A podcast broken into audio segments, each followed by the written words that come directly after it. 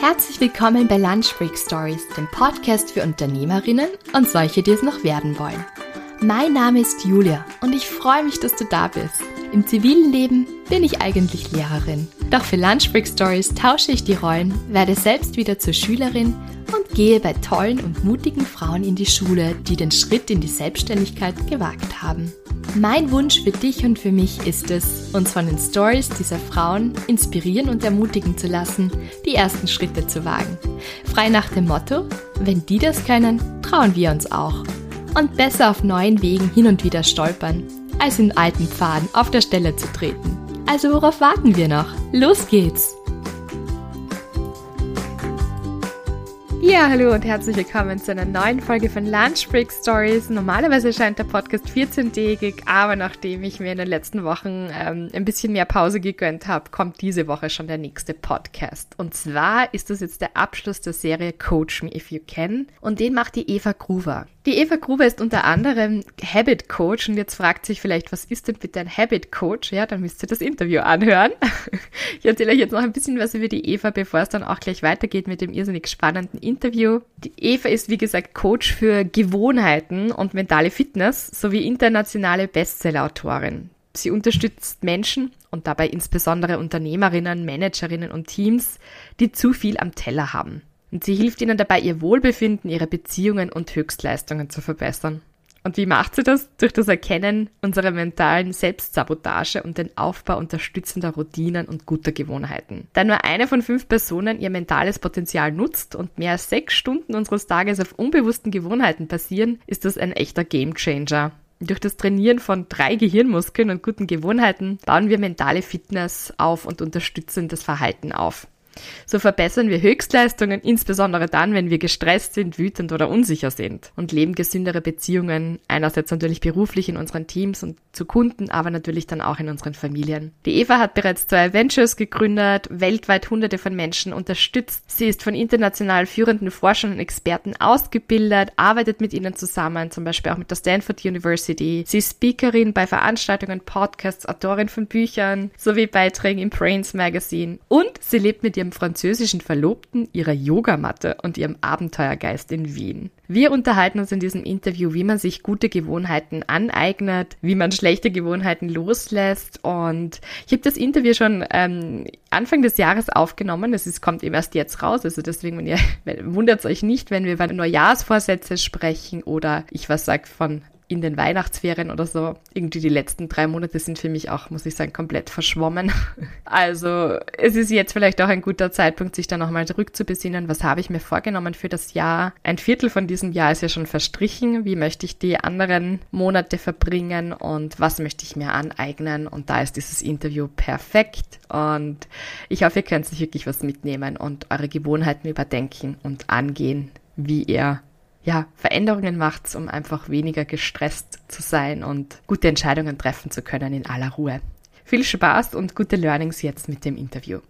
Hallo liebe Eva, schön, dass du heute bei mir bei den Lunch Break Stories bist. Und ja, für alle, die dich noch nicht kennen, ich habe dich vorhin schon kurz vorgestellt, aber ich finde es immer ganz schön, wenn das meine Gäste auch noch persönlich machen. Erzähl uns doch ein bisschen von dir und nimm uns ein bisschen so mit in, in deinem beruflichen, gerne auch persönlichen Werdegang und ja, wie du auch auf das Thema Habits gekommen bist, warum das für dich so ein Thema, ein Herzensthema ist und für dich so interessant ist.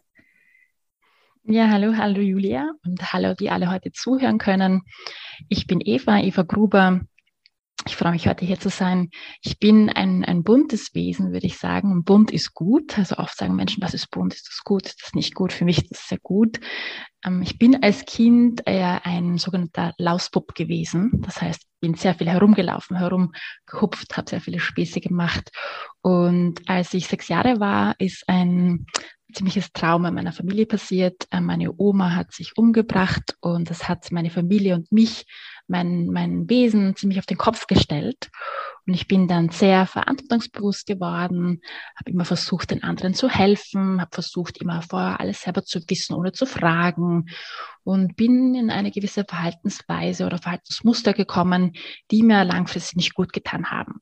Ja, ich habe dann sehr ähm, intensive Erlebnisse gehabt als Jugendliche, habe eine Magersucht durchlebt für, für 16 Jahre lang, die sehr lebensbedrohend war, habe eine Depression erlebt im, im Rahmen dessen habe dann ein Studium begonnen, das ich gar nicht beginnen wollte, weil ich einfach so erschöpft war. Meine Eltern meinten, äh, äh, Eva, mach doch etwas, was leichter ist. Ich wollte entweder Architektin werden, Medizinerin werden, Tänzerin werden, moderne Tänzerin oder Polizistin.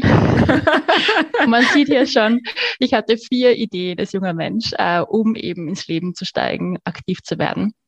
Und das setzt schon ein bisschen an, ich bin eine Scanner-Persönlichkeit. Ähm, das können wir später noch ein bisschen besprechen. Ich bin eine Person, die sehr, sehr viele Interessen hat, sehr viele Ideen, die darauf aufbauen. Gott sei Dank mittlerweile viele Talente, die diese Ideen auch möglich machen. Aber damit hat man viele Hüte auf. Und viele von uns, auch Zuhörerinnen und Zuhörer, haben viele Hüte auf. Das ist ab und zu spannend, ab und zu aber überfordert es uns in unseren Gefühlen und in unserem Tun. Und ich bin als Mensch dann zuerst in einem Corporate eingestiegen. Alles war schon sehr nachhaltig im Bereich der grünen Energie, Energieversorgung und Produktion.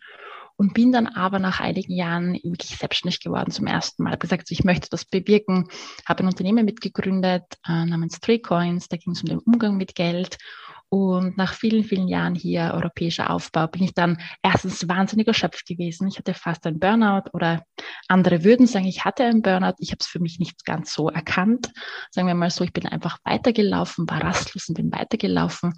Und nach einem Jahr ein bisschen Erholung ähm, wurde ich immer mehr gefragt, Eva, kannst du nicht das, was du gelernt hast, was du lebst, also neue Lebensstile, die du lebst, auch weitergeben? Kannst du nicht Workshops machen, kannst du nicht Trainings machen, kannst du nicht coachen. Und ich habe das dann immer mehr gemacht und habe dann vor einigen Jahren noch auf Stanford äh, meine Ausbildung begonnen, arbeite mit Stanford seither im Bereich äh, Habit Formation, also wie können wir neue Gewohnheiten gestalten, wie können wir die schlechten aber auch brechen. Mhm. Und bin auch noch vor ein paar Jahren ähm, in den Bereich der mentalen Fitness eingestiegen. Was bedeutet das ganz kurz? Äh, körperliche Fitness, das kennen wir. Das heißt, wir wollen alle einigermaßen fit bleiben. Ähm, auch dieser Schönheitsdrang ist natürlich ganz präsent. Aber mental fit, äh, zum Beispiel, wenn das nächste Monat stressig wird, da bereiten wir uns nicht vor. Ja, das heißt, wir mhm. schauen jetzt so, wie stressig wird meine Woche auf der mentalen, auf der emotionalen Ebene und übe ich mich darin, dass ich, wenn ich Situationen komme, die stressig sind, die mich ärgern, die mich unsicher machen, dass ich dort nicht in diese negative Emotion und dann in ihre Reaktionen hineinfalle. Ja? Mhm. Das heißt, ich beschäftige mich seit vielen, vielen Jahren damit, wie können wir neue Gewohnheiten bewusst gestalten und zwar einfach, damit wir gut einsteigen können, damit sie auch endlich bleiben und wirkungsvoll sind. Wie können wir die schlechten eher reduzieren oder brechen? Und ganz, ganz wichtig, fast vorweg, wie können wir positiver denken und damit weniger in Verhaltensfallen äh, tappen, wie zum Beispiel, ich bin nicht gut genug oder das hätte ich besser wissen müssen oder warum hat sie das schon wieder nicht so gemacht, wie ich sie gesagt habe. Ja, genau. Und das mache ich als sogenannter Habit Coach seit einigen Jahren, äh, Gott sei Dank auch weltweit. Ich habe Klientinnen und Klienten von Chile bis nach Malaysia, was sehr, sehr schön ist, weil es sehr cool. bunt ist. Mhm. Hören wir mit dem Wort bunt auf. wow, ja. Ich wollte gerade sagen, ich, äh, das ist wirklich sehr, sehr bunt. Ich habe immer viele Fragen für meine Gäste vorbereitet, aber ich habe jetzt gleich noch mehr Fragen dazu bekommen, muss ich sagen. Wahnsinn, das ist wirklich ein, ein buntes Leben, total schön. Und ja, es, du bist ja jetzt Teil der Coach Me If You Can Serie hier auf Lunch Break Stories und ich glaube, jetzt sind alle gerade so voller Elan oder ich spüre es bei mir auch, so ein neues Jahr, unbeschriebenes Blatt liegt vor einem und man hat tausend Pläne, was man jetzt alles angehen könnte und tun könnte. Und da wollte ich dich jetzt gleich am Anfang mal fragen, weil man startet ja dann immer so, so voller Elan los. Die Fitnesscenter sind die ersten drei Wochen im Jänner ausgebucht und mhm. dann wird es immer weniger, weniger. Im März sind dann wirklich nur noch die total dedicated People dort, würde ich jetzt mal sagen. Wie schafft man das, sich gute, vielleicht nicht ja, ich weiß nicht, ob ich jetzt, ob Vorsätze überhaupt das Richtige ist. Ähm, ich würde sagen, Gewohnheiten sind nicht besser als Vorsätze. Aber mhm. wie kann ich vielleicht, wenn ich jetzt so viele tolle Ideen habe und so viele unterschiedliche Dinge, ja, ich sage zum Beispiel, ich möchte mehr Sport machen, ich möchte jetzt gesunder essen, ich möchte mehr Wasser trinken, ich möchte, ähm, wenn ich in der Früh aufstehe, nicht gleich zum Handy greifen oder am Abend zum Handy greifen als letztes. Wie fange ich denn da überhaupt einmal an, in diesem ganzen Dschungel an Wünschen und Bedürfnissen zu sagen, jetzt filter ich mir mal weiß ich nicht, die besten zwei, drei raus und, und, und geh das jetzt einmal an. Hast du da Tipps, wie mhm. man aus dem ganzen Chaos einmal ein bisschen Struktur reinkriegt? Natürlich, natürlich. Wandern wir da mal durch. Ähm, es ist ganz, ganz wichtig für uns einmal zu erkennen, dass die meisten von uns, wenn überhaupt, es gelernt haben, smarte Ziele zu setzen. Ja, smarte Ziele, die spezifisch sind, die messbar sind und so weiter, realistisch. Wir kennen diese Regel dahinter. Smart hat einfach gewisse Eigenschaften dahinter, wie gesagt. Aber was wir dabei fast vergessen bzw. nicht gelernt haben oder was wir versäumen, viel wichtiger ist, dass wir Intentionen versäumen, die wir wirklich brauchen. Und zwar Intentionen sind das größere Bild von etwas, sind das erwünschte Verhalten in einer gewissen Veränderungsphase. Ja, zum Beispiel, es gibt Menschen, die sagen, ja, ich möchte jetzt jeden Tag eine Viertelstunde laufen gehen ja, das am Morgen, damit ich schon fit bin für den Vormittag und so weiter. Das ist ein Ziel, das heißt, ich ist sehr spezifisch, ich äh, kann es auch messen, ich kann, ich bin eine Viertelstunde jeden Tag laufen gegangen, ich kann es quasi am Kühlschrank abhacken. Mhm. Ja, nichts dagegen. Ähm, Ziele sind auch sehr, sehr wichtig. Wie gesagt, auch smarte Ziele, damit ich sie auch wirklich gut definiere. Was aber viel wichtiger ist, wie gesagt, eine darüberliegende Intention. Die Intention ist das größere Bild von dieser Verhaltensänderung. Und das könnte jetzt sein, zum Beispiel, die Intention könnte sein, ich möchte mich wohler fühlen in meinem Körper. Ja, oder ich möchte mich mehr bewegen. Ja, mhm. das ist die Intention. Und diese Intention, die muss man mal finden. Mhm. Das ist ein sehr ehrlicher, längerer Prozess, der oft auch begleitet wird von Coaches wie von mir. Und da ist es dann wichtig, dass man erkennt, wenn ich eine Intention habe, die wirklich ehrlich ist, die gewollt ist, dann kann ich aus dieser Intention ganz, ganz viele Verhaltensweisen ableiten. Am besten 30, 40, 50, ganz, ganz, ganz, ganz viele. Und aus diesen kann ich dann mit auch Methoden sogenannte goldene Verhaltensweisen ableiten. Die sind dann sehr wirkungsvoll, die sind wirklich gewollt und sie sind einfach, damit man starten kann. Mhm. Und die verwandle ich dann in Gewohnheiten. Okay, kannst du das ein bisschen für uns runterbrechen? Jetzt, ich weiß, es ist total schwierig, das jetzt irgendwie so genau. in einer kurzen Zeit zu sagen, aber so ein bisschen, ja. dass wir noch ein bisschen mehr Einblick bekommen. Genau, bleiben wir doch bei der Intention, ich möchte mich mehr bewegen. Mhm. Ja. Bei dieser Intention kann man jetzt für sich suchen, äh, welche Verhaltensweisen könnte ich denn beginnen, ja, könnte ich beginnen, um mich mehr zu bewegen. Das wäre zum Beispiel, ich könnte sagen, ich möchte immer die Stufen nehmen nicht den Lift. Ja. Mhm. Ich möchte immer zu Fuß in die Arbeit gehen und nicht äh, mit der Straßenbahn. Ja. Mhm. Ich möchte immer ähm, einmal um den, um den Häuserblock gehen um die Mittagszeit, ja, damit ich zumindest einmal am Tag gut rauskomme. Ja. Mhm. Oder ich möchte ähm, mich quasi immer so und so stretchen. Ich möchte mich immer quasi nach einer E-Mail, die ich gesendet habe, möchte ich mich dehnen und stretchen. Ja? Das heißt, hier sucht man mal nach ganz, ganz vielen Möglichkeiten, wie man sich bewegen kann. Im Alltag, äh, jeden Tag, dann aber vielleicht auch ganz spezifisch am Wochenende ähm, oder zu gewissen Tageszeiten oder, oder Wochenzeiten. Und dann sollte man aus diesen 30 bis 50 Verhaltensweisen, das ist schon sehr viel, das, da wird man sehr gefordert, ja, aus diesen sortiert man dann, filtert man dann Verhaltensweisen heraus, die sehr wirkungsvoll sind die besonders gut quasi auf diese Intention einzahlen. Wie zum Beispiel, wenn ich sage so, ja, ich möchte jedes Mal Stufen gehen und ich wohne zum Beispiel, ich persönlich wohne im dritten Stock, wir wohnen im dritten Stock. Wenn man auf den dritten Stock hinauf quasi äh, geht, dann, dann hat man hier schon einige Stufen, die man sammelt über den Tag hinweg. Ja? Das heißt, hier könnte man sagen, welche ist die wirkungsvollste oder welche sind die wirkungsvollsten von diesen? Ja? Aber dann auch, welche sind gewollt und welche sind einfach zu tun.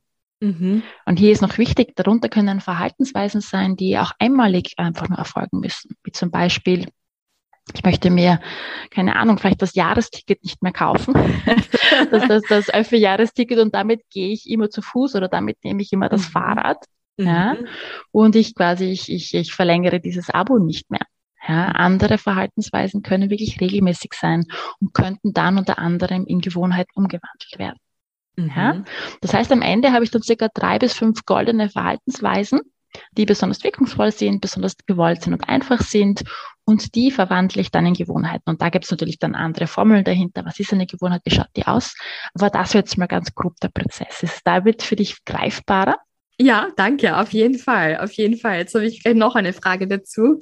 Würdest du empfehlen, eben, man startet jetzt ins neue Jahr und denkt sich, so, gut, ich möchte mich mehr bewegen, ich möchte besser essen, ich möchte mehr Zeit mit meinem Mann, ich möchte, was ich, was alles, was man halt so sich denkt.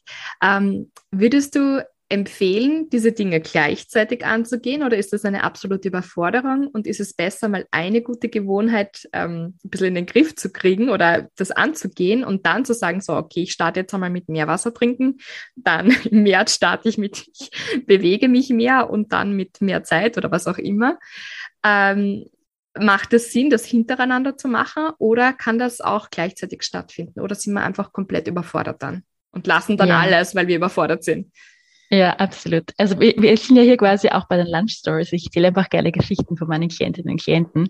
Äh, ich hab, hatte eine Klientin, die sehr, sehr gerne und bewusst ihren Körper mehr bewegen wollte, weil sie einfach das Gefühl hatte, sie hat wieder zugenommen, sie war auch Mutter, auch Unternehmerin und so weiter.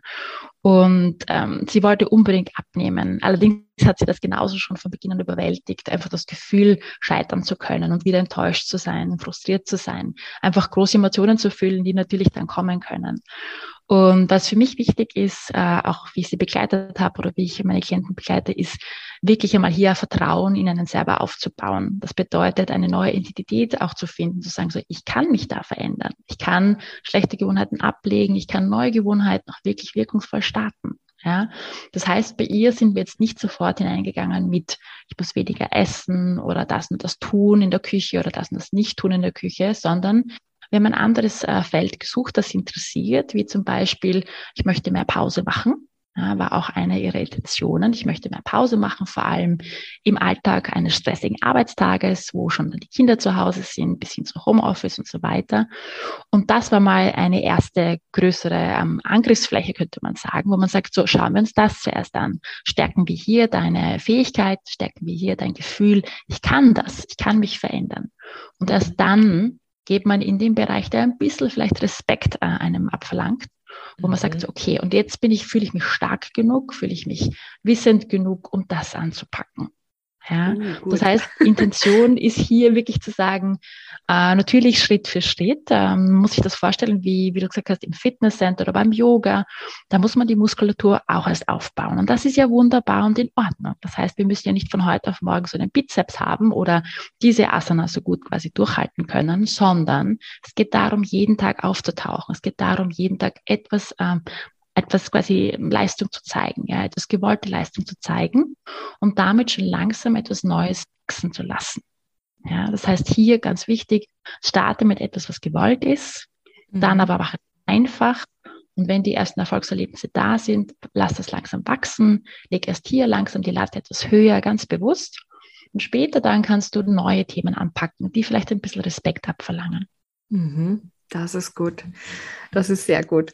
Jetzt möchte ich mit dir noch kurz über diese Bad Habits sprechen, die wir alle haben und die ein bisschen so unterbewusst auch ablaufen, ähm, wo man einfach immer wieder zurückfällt. Du hast jetzt vorher angesprochen, so diese Intention. Wenn man sich was bewusst macht, dann ist es ja schon mal, würde ich sagen, der erste Weg zur Besserung. Aber viele Dinge laufen ja unterbewusst ab. Mhm. Und zum Beispiel, wenn wir Stress haben oder so, dann gibt es eben so diese Stressesser oder die Leute, die dann komplett aufs Essen vergessen. Ich würde lieber zu der Kategorie gehören, aber zu der ersten. aber also, da wo man einfach sagt, so, boah, das ist ah, jetzt Stress und das macht mich jetzt kurz glücklich oder weiß ich nicht was.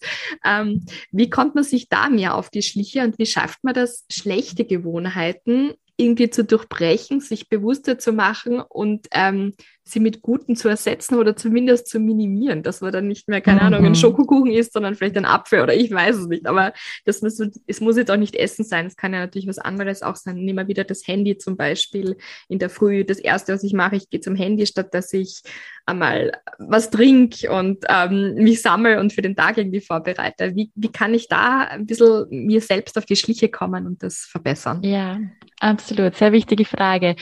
Ähm, die Antwort ist ein bisschen komplexer im Sinne von, sie geht sehr tief und ich verpacke oder entpacke sie ganz bewusst und du stoppst mich, wenn du tiefer gehen möchtest. Mhm. Wichtig ist einmal, dass wir einfach erkennen, äh, unsere Gewohnheiten starten mit unseren Emotionen. Ja, und bei den Emotionen haben wir zwei große Gruppen der Emotionen. Zum einen haben wir die Angst und zum anderen haben wir die Liebe. Und die Angst und die Liebe haben beide Geschwister. Die Angst hat den Ärger, die Wut, die Unsicherheit, den Zweifel. Die Liebe hat die Passion, also die Leidenschaft, die Neugier, die Kreativität, die Empathie. Mhm. Ja, und beide sind sehr, sehr starke Emotionen. Leider Gottes aber ist der Mensch auch aus der Evolution heraus mehr von der Angst getrieben als von der Liebe.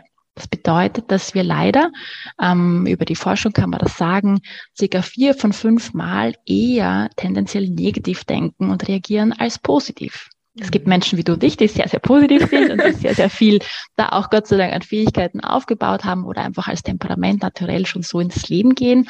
Allerdings ist das nicht für jeden so. Und wir müssen einmal erkennen, welche Emotion treibt uns an. Das ist gar nicht mhm. leicht. Warum? Weil wir eine sehr geringe emotionale Intelligenz haben. Das bedeutet, wir haben es einfach nicht gelernt, in der Schule oder dann später Emotionen wirklich wahrzunehmen und diese Emotionen auch wirklich damit zu erkennen. Ja, zu sagen so, ich bin jetzt echt frustriert oder das ärgert mich jetzt wirklich oder ich möchte da, ich brauche da mehr Zuneigung, mehr Liebe, mehr Anerkennung.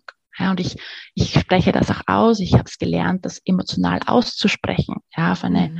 äh, Art auf Augenhöhe. Ja? Mhm. Und was dann wichtig ist, dass diese Emotion einfach nicht so gefühlt wird und wahrgenommen wird, wie sie eigentlich vorhanden ist, weil wir, wie gesagt, das nicht gelernt haben oder weil wir so abgelenkt sind, weil so viel um uns herum passiert, weil wir einfach, ich sage immer, konsumiert sind von den Dingen, die uns de facto stimulieren. Ja? Und da ist es dann wichtig, dass wir de facto im Endeffekt ähm, Emotionen nicht erkennen und damit falsch auf Emotionen reagieren. Ja, wie du mhm. sagst, du bist vielleicht gestresst, ähm, anstatt jetzt zu erkennen, ich bin gestresst, ich brauche Ruhe, ich brauche mal ein bisschen Pause und damit kann ich mich wieder sammeln und kann erkennen, was ich wirklich brauche. Gehst du vielleicht zum Kühlschrank und machst schnell ein Binge-Eating, was dich in dem Moment abholt, weil es dir Energie gibt. Mhm. Ja, aber eigentlich müsstest du vielleicht allgemein einfach nur Pause machen, eine kleine Pause. Und je mehr Pause man über den Tag verteilt macht, desto besser geht's dir wahrscheinlich, weil die Energie weniger abfällt. Mhm. Ja? Das bedeutet, meine erste Antwort auf deine Frage ist, die Emotionen sind's. Mhm. Die Emotionen sind's und wir haben es nicht gelernt, sie wahrzunehmen, weil wir es nicht gelernt haben, beziehungsweise weil uns anderes zu sehr ablenkt. Und das mhm. zweite ist, wie du gesagt hast, ähm, wie kann ich denn dann die schlechten Gewohnheiten, die so leicht bleiben, wie kann ich die denn bitte äh, beenden oder reduzieren? Ja. Mhm. Und da gibt es natürlich äh, drei Strategien, die ganz spannend sind, wichtig sind, aber auch die muss man mal wirklich in die Tiefe lernen und dann natürlich üben. Aber ganz kurz für euch zusammengefasst. Das erste und einfachste wäre natürlich, dass man die sogenannte Aufforderung, das, was dich auffordert, diese Gewohnheit, diese schlechte Gewohnheit zu tun, dass man das einmal beseitigt. Wenn man jetzt den Kühlschrank ansieht, dann könnte man sagen, ich nehme alles Essen heraus, was mich besonders in dem Moment, wo ich gestresst bin, anlacht. Ja, alles das, was besonders viel Zucker oder Fett hat oder so, was mir im Moment äh, des Stresses ganz viel Energie geben würde, wo ich weiß, so da kriege ich als erstes hin, das einmal wirklich weggeben oder ersetzen durch etwas, was besser ist. Ja, mhm. das wäre sozusagen die Aufforderung, einfach wirklich mal versuchen auszulöschen. Wenn man sagt, ich bin die Person, die am Morgen sofort das Handy hernimmt und sofort das Social Media checkt, dann wäre vielleicht mal die Idee, eine Testphase einzulegen, zu sagen, kann ich vielleicht nicht eine App davon oder vielleicht alle einfach mal löschen? Ja, und damit ich nur am Laptop, wenn überhaupt, auf diese Plattformen zugreife. Ja, das heißt, die Aufforderung einfach mal löschen. Das zweite, die zweite Strategie wäre zu sagen, wie kann ich denn das Verhalten, das ich da mache, schwerer machen? Ja, also mhm. wenn ich eine neue Gewohnheit starten will, mache ich es leichter, natürlich ja. einfacher zu machen. Ja, ja. Genau. Und wenn ich eine schlechte Gewohnheit stoppen will oder reduzieren will, dann möchte ich sie natürlich schwerer machen. Ja, das bedeutet zum Beispiel, wenn wir beim Essen bleiben, dann sagst du, ja, okay, ich kann jetzt wirklich die ganze Schokolade weggeben. Die Kinder möchten auch Schokolade. Ja, die haben auch diese eine Süßigkeit besonders gerne. Dann könntest du sagen, okay, wie kann ich es denn schwerer machen? Wie kann ich denn dieses Essen ganz weit oben in der Küche, ganz weit hinten verstecken? Ja, damit ich mich ordentlich strecken muss, damit ich in dem Moment, wo ich es für mich selber suche, mhm. einfach mal Zeit habe zu überlegen, so, ist das jetzt wirklich das Richtige? Sollte ich nicht vielleicht eher Pause machen, anstatt jetzt hier Süßigkeiten zu essen? Ja, das mhm. heißt, wie kann ich hier dieses Verhalten schwerer machen? Und die dritte Strategie wäre wirklich zu sagen, wie kann ich denn eine neue Gewohnheit etablieren und quasi starten, die ein gutes, ein besseres Verhalten ermöglicht. Wie zum Beispiel, wenn man sagt, okay, ich esse doch auch gerne Obst. Ja, wie kann ich denn vielleicht schon in der Früh Obst zubereiten, dass ich den Griff bereit habe, wenn es einmal stressig wird, wenn ich diese Energie, diesen Energiekick brauche. Ja, das heißt, Schlechteres durch Besseres, dass man trotzdem irgendwie will. also nichts mit Zwang bitte, sonst funktioniert es nicht, mhm. durch, dadurch ersetzen. Wow, Eva, danke. Das, das waren echt schon voll viel spannende Insights. Und ich habe jetzt noch eine Frage. Also in meinem Podcast hören ungefähr zu 90 Prozent Frauen, die ähm, gerade gegründet haben oder schon, schon länger gegründet haben, die alle viele Bälle zu jonglieren haben. Oder die vielleicht auch gerade erst anfangen. Und deswegen ist meine Frage, wie kann ich von Anfang an, vielleicht wenn ich vor der Gründung vor etwas stehe, wie kann ich gute Gewohnheiten einüben? Was würdest du sagen von deiner, von deinem reichen Erfahrungsschatz jetzt mit vielen Klientinnen und Klienten weltweit? Was würdest du sagen, sind so die Key Habits, nenne ich das jetzt einmal, oder die, wo du sagst, die garantieren Erfolg oder die helfen einfach, viele Dinge besser zu vereinbaren oder wenn man viele Dinge zu jonglieren hat. Was mhm. würdest du sagen, sind da wichtige Gewohnheiten, die man sich aneignen sollte? Sehr gerne. Was, glaube ich, wirklich wichtig ist für uns alle und auch für mich immer wieder ist, wahrzunehmen, zu erkennen, dass wenn wir von Gewohnheiten sprechen, wenn wir im Kaffeehaus sitzen oder mit Freunden zusammen sitzen, sagen, welche Gewohnheit hast du im neuen Jahr vorzustarten, dass wir meistens nur physische Gewohnheiten denken, wie zum Beispiel, ich möchte mehr Sport machen, ich möchte mich mehr bewegen. Ja? Mhm. Wir vergessen aber was ganz, ganz Wichtiges, und zwar mentale Gewohnheiten. Und zwar, dass wir wirklich uns zum Beispiel sagen, ich möchte empathisch mit mir selber umgehen. Oder ich möchte bewusster mit anderen Menschen umgehen im Sinne von, dass ich ihnen besser zuhöre, bevor ich schon aktiv werde. Mhm. Ja? Das heißt, diese mentalen Gewohnheiten sind viel, viel wichtiger, weil sie der erste Schritt sind und sie führen auch sehr oft zu physischen Gewohnheiten, vor allem den schlechten Gewohnheiten. Und lass uns da hineingehen, was jetzt für Gründerinnen besonders spannend sein könnte. Wenn wir von den mentalen Gewohnheiten reden, dann haben wir bei Gründerinnen sehr, sehr oft Menschen darunter, die sehr, sehr kritisch sind und sich sehr, sehr bewerten. Ja, das mhm. heißt, wenn man startet, hat natürlich eine Idee, man hat eine Vision, man ist sehr, sehr euphorisch und man ist auch wunderbar kritisch, vor allem sich selber gegenüber. Ja, mhm. Im Bereich der mentalen Fitness nennt man das den inneren Kritiker, der dann mhm. sagt, ach, du bist nicht gut genug oder wer bist du, dass du diese Sache machst? Ja, oder wieder nicht gemacht, bis du es gewollt hast. Warum ist es schwer nicht so gemacht? Ja, und dieser innere Kritiker, die innere Kritikerin ist mal eine ganz eine wichtige Baustelle. Das heißt, hier geht es wirklich darum, mehr Empathie zu zeigen, sich vor allem selber Empathie zu zeigen. Ja, bevor ich mit anderen etwas aufbauen kann und hier empathisch als Team agieren kann, muss ich selber mal mir gegenüber Empathie zeigen. Mhm. Ja, und wie geht das im Endeffekt? Das geht ganz stark damit, mit zum Beispiel äh, sich mehr Pause zu verschaffen. Ja, wenn wir das starten, sind wir sehr viel im Tun. Es muss alles auf einmal passieren. Es gibt tausend Dinge zu tun. Wie gesagt, man ist dann auch sehr, sehr, sehr einge eingeengt in seine Agenda jeden Tag. Das heißt, Pause machen ist etwas, was wesentlich ist. Warum? Weil die Pause dir Raum gibt, um zu dir zu kommen, um zu den Emotionen, die du hast, auch wirklich mal Kontakt aufzunehmen. Das ist nichts Esoterisches, sondern das ist einfach wirklich zu schauen, wie geht's mir wirklich? Ja, wie fühle ich mich? Ähm, brauche ich vielleicht noch ein bisschen mehr Pause? Mhm. Und alle Weisen in dieser Welt haben es verstanden, je mehr Pause wir machen, desto besser geht's uns, weil wir einfach erkennen, wie es uns wirklich geht und was wir wirklich brauchen oder was das Team braucht. Ja, wenn mhm. ich gestresst bin, überfordert bin äh, als Unternehmerin, als Gründerin, dann werde ich diesen Stress auch leicht weitergeben an die anderen. Ja, wenn ich immer wieder Pause mache, mich immer wieder sammle, habe ich die Möglichkeit, auch die richtigen nächsten Schritte zu setzen, weil ich mich klarer in einer Entscheidung wiederfinde. Mhm. Ja. Das heißt, an sich einmal sich bewusst werden, dass es einen starken inneren Kritiker, eine starke innere Kritikerin gibt und dass ich hier auch da ähm, diese Glaubenssätze, die ich habe, dass ich nicht auf die vertraue und dass ich nicht auf die reagiere, sondern dass ich eben unter anderem durch bewusst Pause machen, vor allem Mikropause machen, dass ich hier mehr Raum verschaffe. Mhm. Ja. Was auch wichtig ist, dass sehr viele von den Gründerinnen und den Unternehmerinnen, dass die besonders rastlos sind. Das ist ein anderer mentaler Saboteur, der um uns aktiv ist. Das knüpft schon ein bisschen an. Und zwar, wie gesagt, wenn die Agenda sehr voll ist, wenn man etwas Neues startet, startet und viele Ideen hat, dann ist der Tag sehr lang. Und mhm. man hetzt von A nach B, von mhm. einer Idee zur nächsten, beendet die erste nicht einmal, startet schon die nächste, glaubt, sie ist besser. Ja? Mhm. Und ähm, diese Rastlosigkeit führt dazu, dass man natürlich auch irgendwann sehr leicht und viel schneller noch ins Burnout geht. Ja. Mhm. Was hier wichtig ist, ist nicht nur, nicht nur Pause zu machen, sondern auch äh, lernen, zu lernen, Nein zu sagen. Das ist nicht einfach, vor allem am Beginn, wenn so viel quasi möglich ist. Aber hier wirklich versuchen, Nein sagen zu lernen. Und zwar auf eine Art, wo man sich nicht schuldig fühlt, wo man sich nicht schämt. Mhm. Ja? Und das Nein sagen muss man sehr oft auch vor allem sich selber gegenüber lernen. Das heißt, mhm. wie gesagt, diese ganzen Ideen, die man hat und man sagt so, okay, diese Idee wäre noch möglich und diese wäre besser und die, die funktioniert sicher. Wenn man in diese Richtung dann denkt, dann sind sehr viele Ideen bald am Tag und am Plan. Das heißt, Nein sagen lernen ist eine wichtige Gewohnheit. Und das, wie, wie ich sage, äh, mit, mit einer gewissen Leichtigkeit trotzdem, ohne sich schuldig zu fühlen und zu schämen. Aber wie ja. macht man das? Muss ich jetzt kurz zwischenfragen. Das, wie fühlt man sich das ist? Der, das ist der Punkt.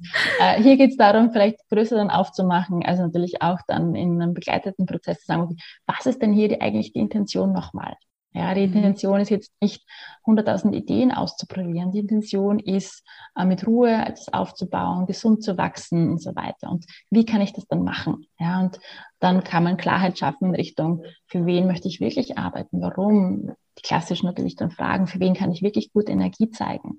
Und hier muss man dann mit diesen klaren Antworten dann kann man hier abgrenzen, kann man dann zu Anfragen, zu Ideen, die man selber hat, auch klarer Nein sagen. Man kann sagen, okay, wenn meine Zielgruppe introvertierte Frauen sind, die aber extrovertiert handeln, ja, dann ist das eine ganz klare Zielgruppe. Dann kann ich sagen, okay, wenn ich eine Anfrage bekomme, die nicht dieser Zielgruppe entspricht, ja, dann werde ich sie nicht annehmen. Dann mhm. kann ich leichter Nein sagen. Ja, oder mhm. wenn ich eine Idee habe.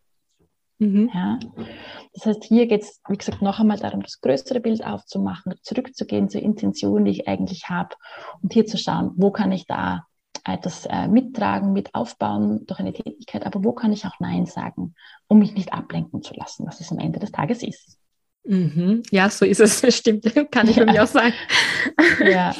Und vielleicht eine letzte Sache noch, ganz wichtig ist, ähm, wir haben gesprochen zum Thema mentaler Fitness und zu mentalen Saboteuren die, wie gesagt, ähm, lenken uns ab durch negative Emotionen, durch Glaubenssätze, die uns glauben lassen, wir sind nicht gut genug, wir sind nicht schnell genug, wir sind nicht hübsch genug, wir sind nicht attraktiv genug und nicht erfolgreich genug.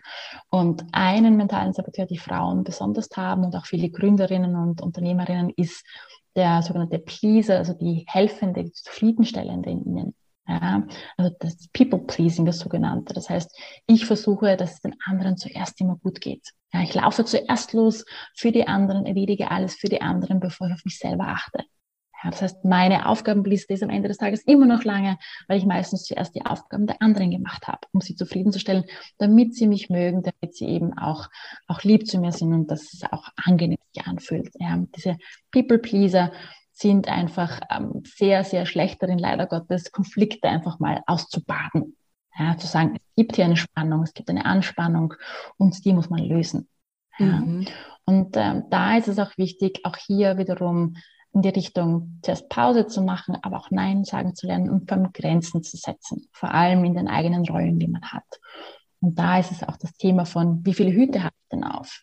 Viele mhm. von uns haben sehr, sehr viele Hüte auf von Partnerin sein, Mama sein, Unternehmerin sein, Kollegin sein, Freundin sein und sonstiges. Ja, und im Unternehmen selbst hat man noch ganz viele Hüte auf, extra Hüte auf, mit vielen Rollen dahinter. Ja, und hier geht es auch darum, wieder mal zu schauen, wie kann ich aus diesem People-Pleasing, aus diesem ständigen Zufriedenstellen der anderen herauskommen? Durch eben Grenzen setzen in den eigenen Rollen. Ja, wo kann man mhm. vielleicht eine Rolle abgeben? Das ist vielleicht nicht immer Beginn möglich, aber wo kann ich von Beginn an schon versuchen zu schärfen, welche Rolle wird mir wirklich liegen, weil ich dafür die Fähigkeiten habe, die Energie habe, ich kann es energetisieren. Welche Rollen würde ich gerne zeitnah abgeben und warum? Weil es mir Energie nimmt, weil es einfach nicht das ist, was ich wirklich gut kann. Ja, weil es mir die Freude im Endeffekt, im Endeffekt nimmt. Mhm. Ja. Also zusammengefasst, ganz kurz für euch, mentale Saboteure bei Gründerinnen sind sehr, sehr stark an die innere Kritikerin, die Rastlose und der People Pleaser, also die Helferin, Zufriedenstellerin in uns. Und die führen dann dazu, dass wir schlechte Gewohnheiten haben, anstatt eben äh, Pause zu machen, vor allem Mikropausen, Nein zu sagen und auch hier Grenzen bei den vielen Hüten zu setzen. Oh, gut, ich erkenne mich in allen wieder in diesen Rollen. Sehr gut. Du hast jetzt auch schon angesprochen, so ähm, introvertiert, ähm, extrovertiert, das wäre jetzt auch noch was, was mich interessiert, weil du ja sagst, dass es total wichtig ist, dass man sein Temperament auch kennt, um eben gut leiten zu können, um ein Team managen zu können oder um auch als Unternehmerin ähm, bestmöglich äh, ja, wirtschaften zu können. Und ähm, es gibt eben Introvertierte, Extrovertierte und Ambivert oder ambiviert. Ich weiß nicht, wie man das auf Deutsch sagt. Man ambiviert auf Deutsch? Ich Ambivert. weiß gar nicht. Ah, Genau, oh, okay. Ja. Und ähm, sehr gut. Und mir ist klar, was, was jemand ist, der, der jetzt einmal introvertiert ist und extrovertiert, aber vielleicht kannst du es trotzdem, kannst du diese drei Typen vielleicht trotzdem einmal kurz ähm, vorstellen. Einfach vielleicht, wenn Ja. jemand das jetzt hört und sich denkt, okay, agiere ich eigentlich so oder schlüpfe ich Mhm. vielleicht, du hast es auch angesprochen, ähm, Frauen, die äh, introvertiert sind, aber extrovertiert reagieren, äh, Mhm. dass man da vielleicht sich selbst auch mal erkennt, wer bin ich eigentlich und wo kriege ich auch, weil dann sind wir auch wieder bei den Pausen und wie ich gut Energie kriege. Gibt mir das Energie, wenn ich alleine bin oder wenn ich mit anderen Mhm. bin oder würde ich sehr, Sehr spannend gern. finden. Danke. Ja, absolut, absolut. Also wir sprechen hier von unserem Temperament und jede und jeder von uns hat ein Temperament. Und das Temperament kann man entdecken am Spektrum von introvertiert bis extrovertiert. Und introvertiert bedeutet wirklich, dass ich an sich es lieber habe, weniger stimuliert zu sein von außen. Das bedeutet, dass ich es lieber habe, wenn das Umfeld ruhiger ist. Ja, dass ich weniger äh, verbale, visuelle, sonstige Stimulation von außen brauche. Das sind Menschen, die tendenziell ein ruhigeres Umfeld haben, ein physisches ruhigeres Umfeld. Ja, das sind Menschen, die gerne in kleineren Gruppen, sogar eins zu eins, sich treffen. Ja, das sind Menschen, die weniger gerne auf große Veranstaltungen gehen, sondern mehr auf kleine. Das sind Menschen, die einfach sich alle Hobbys und so weiter eher in einem ruhigeren Kontextumfeld äh, suchen. Ja, Mhm. das sind aber auch Menschen, die sehr schnell dann überfordert sind, überwältigt sind, wenn das nicht zutrifft. Wenn sie zum Beispiel in Großraumbüros arbeiten müssen, wenn sie ständig Teammeetings haben, wenn sie ständig Workshops haben, wo sie einfach liefern müssen, wo sie, sie die Stimme quasi erheben müssen und beitragen müssen. Ja? Ähm, und dann geht das Richtung, das Temperament kann sich weiterentwickeln, auch im Laufe des Lebens. Das Temperament kann aber auch ganz, ganz klar schon anderswo angesiedelt sein. Auf der anderen, am anderen Ende des Spektrums liegt eben der Extrovertierte. Auch viele von uns sind extrovertiert. Das bedeutet, die suchen nach einer gewissen Stimulation und zwar sogar nach einer Überstimulation. Und ich sage immer, unsere Gesellschaft, unsere Wirtschaft ist einfach so designt, dass sie uns sowohl in der Schule als auch dann im Leben wirklich als Extrovertierte erzieht. Ja, das Mhm. heißt, auch schon in der Schule mittlerweile haben wir Übungen, die halt sehr auf Gruppenübungen, auf Workshops und so weiter abzielen. Und das sind an sich schöne Formate, aber sie passen nicht für jeden. Und ich muss einfach jeden abholen. Warum? Weil die Forschung zeigt, die Schätzungen zeigen, dass ähm, ein Drittel bis die Hälfte aller Menschen tendenziell introvertiert sind. Ja, Mhm. das aber nicht wissen. Das bedeutet, wenn ich eine Gruppe von zehn Personen habe als Team, dann sind tendenziell drei bis fünf aus meinem, aus meinem Team von zehn introvertiert. Oder wenn ich eine Familie habe von vier Personen, sind ein bis zwei Personen aus dieser Familie tendenziell introvertiert. Mhm. Ja? Aber wie gesagt, die Gesellschaft und auch die Wirtschaft zielt darauf ab, uns quasi zu äh, bespaßen, zu bespielen, zu entertainen. Ja? Und alles ist groß und laut und viel. Ja? Und Mhm. das ist für Introvertierte einfach zu viel. Das Mhm. heißt, die Extrovertierten suchen nach dieser Stimulation, ja, damit das Dopamin in ihnen hoch ist, damit sie de facto sich glücklich fühlen. Die Introvertierten suchen genau das Gegenteil, die suchen die Ruhe, den Rückzug, die Qualität im Ruhigen. Ja, und Mhm. dazwischen gibt es noch die sogenannten ambiverten Personen. Die haben beides in sich und das macht es umso spannender. Das Mhm. heißt, die ambiverten müssen de facto mit beiden klarkommen. Mhm. Die müssen die Balance finden. Und davon habe ich sehr viele in meinem, meinem Klientinnenkreis, was sehr spannend ist, weil man hier wirklich versuchen muss, neue Rhythmen zu gestalten. Man muss es schaffen, nach einer sehr extrovertierten Phase wieder introvertiert zu sein, um sich auszugleichen. Man muss sich Mhm. viel Ruhe auch schaffen können, um auch hier diese Überstimulation wieder abzu, abzudämpfen. Ja? Mhm. Weil du gesagt hast, so, was kann man dann machen? Ähm, sehr, sehr viel geht es hier ums Thema der Kultur. Ja, Im. Sinne von, wir als Team, wir als Familie, wie können wir unseren eigenen Rahmen schaffen, unsere Kultur schaffen? Wie können wir Menschen, die eher introvertiert sind, die wunderbare Qualitäten haben, die sie mitbringen ins Team, in die Familie, wie können wir die quasi auch ähm, auf die Bühne bringen? Wie können wir das ohne Stress auf die Bühne bringen und damit ihre Qualitäten wie wahnsinnig gut zuzuhören, wahnsinnig tief zu gehen, wahnsinnig empathisch zu sein, auch hier sehr stark ähm, Einsichten zu erkennen und zusammenzubringen, ja, weil man einfach gut zuhören kann. Wie kann Mhm. man all diese Qualitäten wirklich auch für das Team, für die Familie auch ähm, nutzen im Endeffekt? Ja. Mhm. Und da geht es darum, das einmal zu erkennen. Das ist für viele wirklich ein Aha-Moment, weil, wie gesagt, sehr viele von uns sind introvertiert quasi im Herzen, mhm. aber sie haben extrovertiert, weil sie glauben, das müssen sie oder weil sie es gelernt haben von der eigenen Familie oder weil es keine andere Kultur gibt, die das zulässt. Mhm. Und das ist das Problem bei vielen Frauen, bei vielen Gründerinnen und Unternehmerinnen, dass sie sich tendenziell die extrovertierten Schuhe anziehen, anstatt in den introvertierten bleiben, ihre Qualitäten als introvertierte Person einfach wirklich leben, weil das sehr große Qualitäten sind, die jedes Team, jede Familie braucht. Voll schön. Voll cool. Ich glaube, ich bin ambivert, hätte ich jetzt gesagt.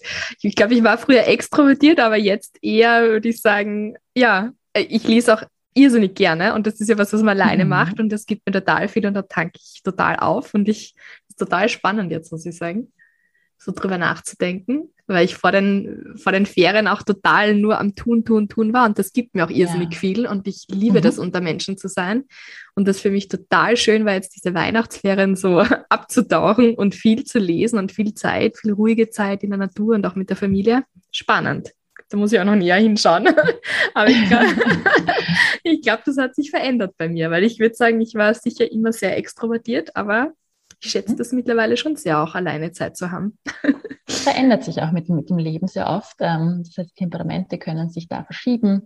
Und mhm. ich glaube, es hängt auch viel damit zusammen, dass wir viel mehr Erfahrungen äh, erleben und dass wir auch damit auch Weisheiten erkennen. Ja, das heißt, mhm. wenn man jetzt zum Beispiel an die älteren ähm, Verwandten, Freunde denkt, wir haben einfach Weisheiten in sich, die wunderbar sind. Und ein, ich habe vor einiger Zeit einen Podcast auch gehalten mit einer Britin, ähm, die eben Traumaspezialistin ist.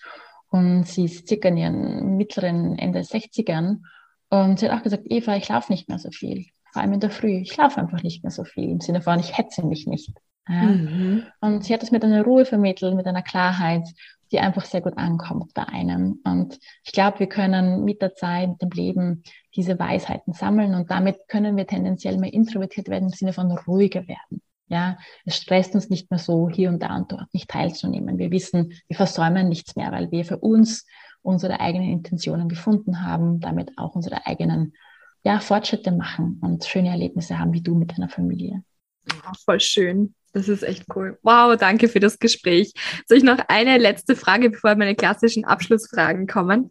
Und zwar das Thema Empathie war heute auch immer wieder ähm, Thema oder hat sich mhm. durchgezogen. Und da wird mich jetzt am Schluss auch noch interessieren, wie wird man denn ein empathischer Leiter oder eine empathische Leiterin oder muss jetzt auch gar nicht in einer Leitungsfunktion sein. Ich denke, mir ist auch wichtig, wenn Teammitglieder empathisch sind. Wie können wir in einer Welt, die so technologisiert ist, die so schnell ist, wie können wir empathisch bleiben, menschlich bleiben? Wie, mhm. wie, wie kann man das machen?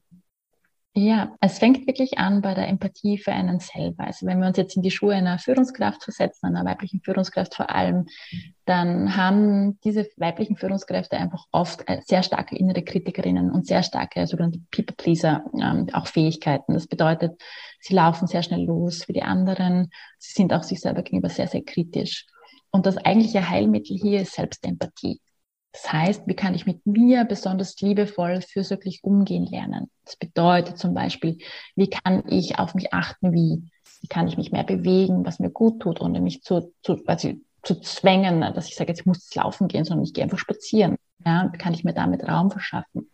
Oder wie kann ich zum Beispiel auch meine Ernährung umstellen, die mich trotzdem interessiert. Das soll jetzt nicht von heute auf morgen vegetarisch sein, sondern was kann ich hier schon ersetzen, das mir wohler tut. Und es geht auch darum, zum Beispiel zu sagen, dann auch wiederum, ähm, Empathie zu zeigen, indem ich mir Pause verschaffe, indem ich auch anderen gegenüber Nein sage, indem ich diese Grenzen lebe.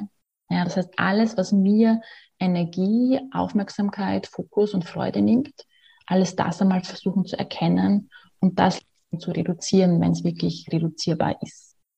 Ja. Mhm. Und das ist wichtig, das heißt, diese Selbstempathie, das ist das erste Heilmittel, ähm, um eben empathischer zu führen. Weil wenn ich mit mir selber sorgsam, fürsorglich umgehen mhm. lerne, wenn ich selber de facto mich wirklich gerne habe, ja, dann kann ich für andere auch Empathie zeigen und hier genauso Fürsorge äh, schaffen, ohne in das People-Pleasing zu kommen, ohne sofort loszulaufen, sobald ein Thema aufkommt, ohne sofort helfen zu wollen, sondern eben hier auch viel, das ist ein neues Thema, dann viel mit Neugierde reinzugehen. Was ist denn das genau? Was, was ist die Situation? Wie, wie, was umfasst sie genau?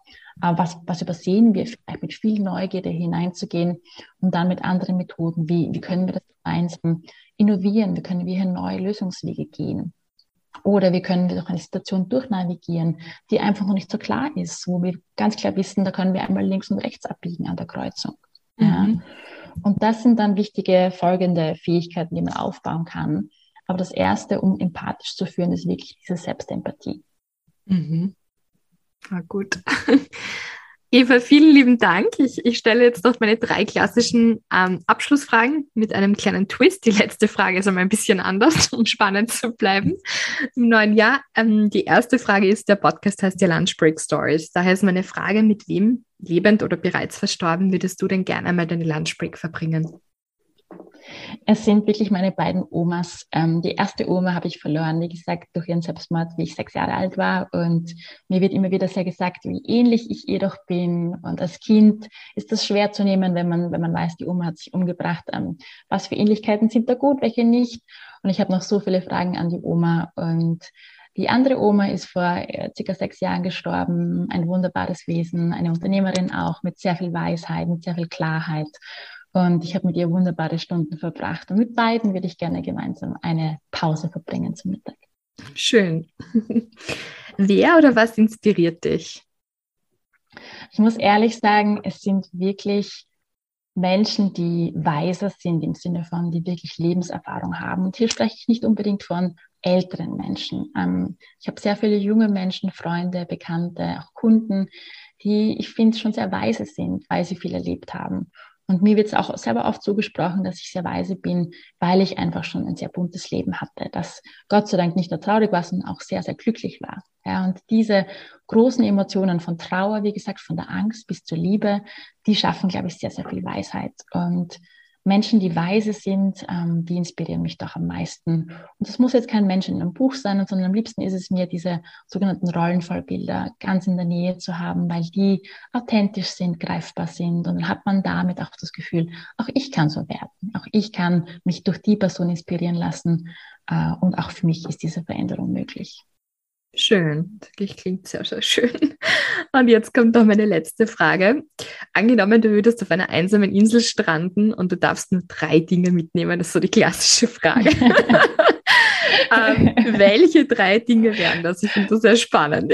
Was würde man mitnehmen? Ähm, ich, ich, ich, hoffe, es gibt genug zu essen dort. Ich kann manchmal das Essen und das Trinken aus. Genau, nein, nein, sagen wir, das gibt es dort. Ja, genügend Kokosnüsse. Okay, danke, danke. Okay, gut.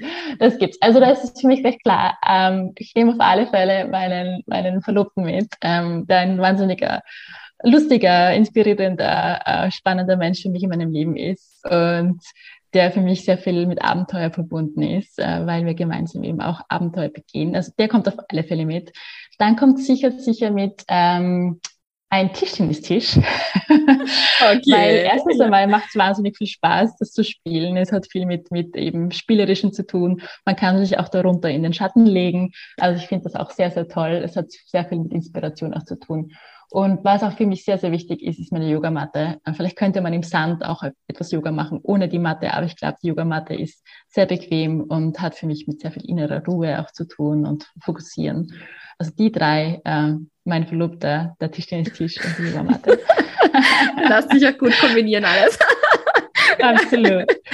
Sehr cool. Oh, vielen Dank, Eva, für dieses inspirierende Interview. Es war echt total viel dabei. Also ich werde jetzt sicher noch länger drüber nachdenken. Ich freue mich schon aufs Schneiden von dem Interview, weil dann kann ich das alles nochmal Revue passieren lassen und mir noch, noch mehr Gedanken drüber machen. Vielen Dank dafür.